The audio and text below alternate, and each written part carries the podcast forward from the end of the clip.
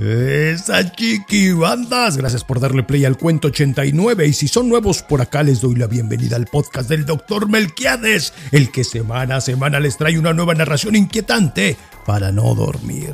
Puro terror del bueno, del sórdido, del surrealista, hartos relatos chatarra y desagradables.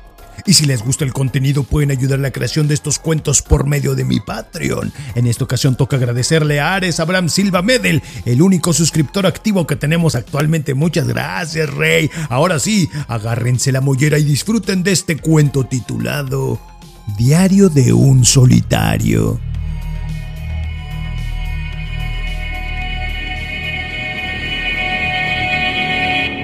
No recuerdo cómo inició todo mucho menos cómo nació este desenfrenado deseo por revolcarme sobre la tierra del panteón.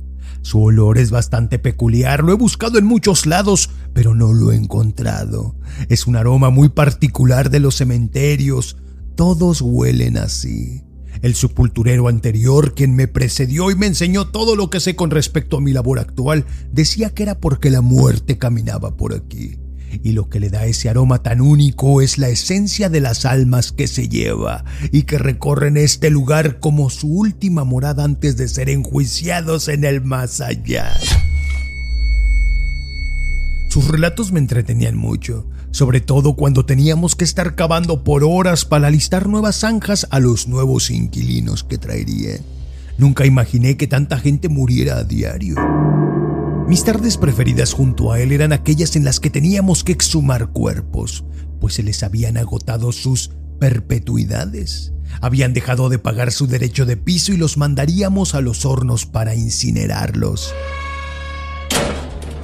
¿Sabías que lo que les entregamos a los familiares una vez que se incinere el cuerpo no son cenizas? Así es, lo que se llevan en sus urnas es polvo de hueso. Al quemar un cuerpo no quedan cenizas sino fragmentos de huesos, los cuales molemos y el polvo que resulta es lo que se llevan. Yo también me sorprendí la primera vez que pulvericé una usamenta. Me fue imposible no llevarme un recuerdo, ya que era mi primera vez. Siempre conservo algo para recordar mi primera vez de lo que sea. Ese cráneo ese cráneo sigue en el estante de mi sala, junto a otros muchos huesos que me parecen agradables y algunos frascos con partes que me remontan a épocas más felices. Conservo huesos deformes, algunos pequeños, otros más grandes, otros que si no te digo a qué parte del cuerpo pertenecen no lo creerías por su insólita constitución. Recuerdo la cara de mi maestro la vez que me descubrió tomando el fémur del cuerpo de un enano.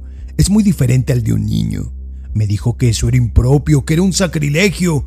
Me hubiera gustado que viera su cara cuando su cabeza rodaba por el suelo, cercenada de un solo tajo.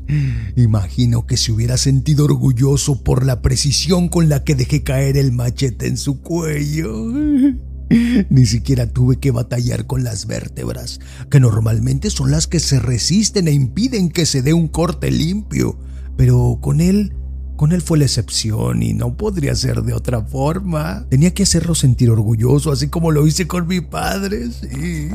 Quien terminó en pedazos y devorado por sus propios perros que entrenaba para las peleas clandestinas que organizaba. También como enorgullecí a mi madre, a quien le corté las manos y la colgué de un árbol. Todos pensaron que fue suicidio y con tal de darle carpetazo y no iniciar una investigación, Nadie preguntó cómo se pudo haber colgado a sí misma si carecía de manos. Y sus dos hijos, que no eran mis hermanos, al menos nunca estuve seguro de ello. Simplemente se ahogaron mientras se bañaban en la tina. De igual forma, nunca nadie preguntó por las marcas purpúreas en el cuello, provocadas por el cable de la plancha con el que únicamente les dificulté la respiración. No te imaginas lo interesante que se vuelve la textura de un cadáver que permanece mucho tiempo bajo el agua. Se hincha, parece que su piel se vuelve azul, pero en realidad son las venas purpúreas que resaltan de su piel pálida. No te negaré que en cuanto los vi sentí un poco de repulsión, pero al tocarlos todo fue diferente. El contacto con su piel me pareció revitalizante y cuando los saqué de la tina y los puse en el suelo para intentar reanimarlos, Tres días después, por sus esfínteres se liberó un caldo hediondo y rojizo. Esa vez juré jamás volver a jugar con nadie en el agua. El hotel. ¿Recuerdas que hace tiempo te envió una carta en la que te contaba que trabajé en un hotel? Bueno, pues lo tuve que dejar. El personal de la administración comenzó a hacer demasiadas preguntas al respecto de los huéspedes que desaparecían sin dejar ningún rastro, quienes no realizaban sus respectivos checkouts y dejaban sus pertenencias en sus habitaciones. No fue nada difícil aprenderme la ruta del circuito donde las cámaras tenían puntos ciegos y lo usaba para que no me vieran llevar los cuerpos en los carritos de la ropa sucia hasta el estacionamiento donde los echaba en mi camioneta para llevarlos a casa. No me gustaba verlos solos, hospedados por separado en sus sucias y frías habitaciones. Y yo tampoco quería estar solo en mi casa. Allí aprendí que es más placentero el coito con el esfínter de un hombre que estar con una mujer. Ellas son... Mira, no quiero sonar grosero, pero tienden a tener cierta flacidez, contraria a los hombres, quienes, aferrados a preservar su virtud masculina intacta, insisten en que su esfínter es solo de salida y no de entrada. No me malentiendas, no nada más por eso me limité a los hombres. Digamos que hubo un tiempo en el que mi casa había constantes reuniones de todos los colores, de todos los géneros, de todas las razas. Por eso, por eso tuve que dejar el hotel. El taxi, sí, el taxi también me dio algunas ventajas, pero al no tenerlo regulado rápidamente la Asociación de Taxistas me identificó y me sacó de la ruta, sin dejar de lado que el uso de los autos por medio de las aplicaciones se volvió más frecuente. Obviamente no me expondría a darme de alta y dejar todos mis datos allí para que me rastrearan jamás. Lo cierto es que tuve buenos momentos en ese taxi muy buenos momentos, inolvidables. Constantemente tenía que cambiar la frazada con la que cubrí el asiento trasero. En la época de calor no te imaginas la peste que se levantaba por la sangre seca. En fin, tampoco es bueno ruletear con un auto robado. Lo abandoné en el mirador y dejé todo montado para que encontraran una bonita imagen familiar. Cinco cuerpos en el habitáculo y tres más en la cajuela. No imagino los problemas en los que se metió el dueño del auto. Claramente se ampararía con la denuncia por robo que interpuso, pero eso no le quita el tiempo que perdería al tener que ir a testificar y ratificar, ya sabes, todo el proceso legal que eso conlleva.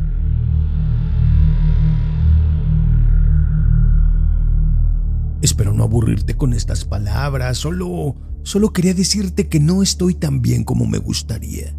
¿Recuerdas que te conté que no me había sentido bien últimamente? Pues creo que he empeorado. El dolor en la espalda baja es cada vez peor. La sangre en la orina sale con más frecuencia y abundancia al punto de dejar grandes manchas en mis calzones y en las sábanas. Y la pus, cada vez que me brota pus de las úlceras en torno al glande sale una peste horrenda y ni qué decir del dolor.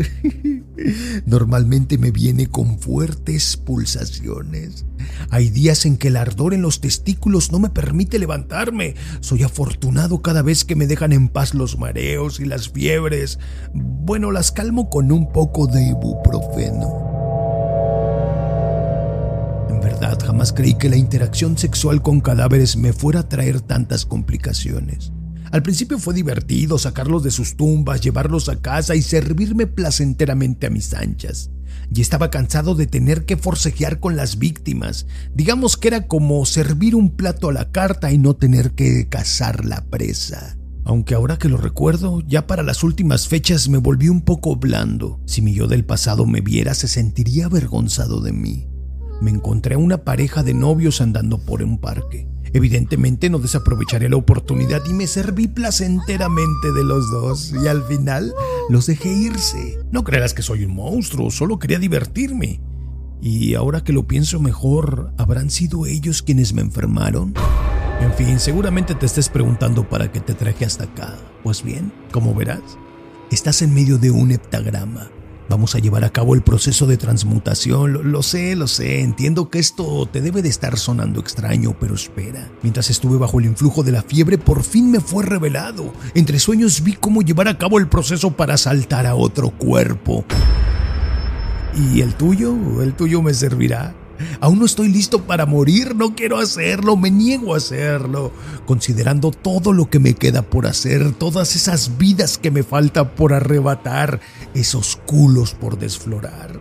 Entre sueños lo vi, un dios oscuro me bendijo con este don para impartir dolor a costa de saciar mis placeres. Antes lo negaba Ahora sé que Dios existe y es malvado. Por eso me hizo a su imagen y semejanza. Él me reveló el camino para continuar con mi cruzada. Como puedes ver, ya soy sexualmente incompetente. El cetro que antes me hacía sentir tan orgulloso se ha caído a pedazos. Pero no es el final, al menos no para mí. Así que te pido que te prepares a abandonar tu cuerpo y que no te resistas porque yo le daré un mejor uso al que tú le diste todos estos años.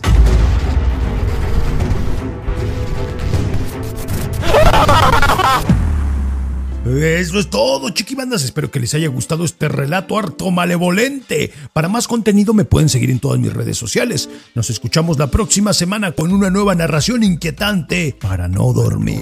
No dormir.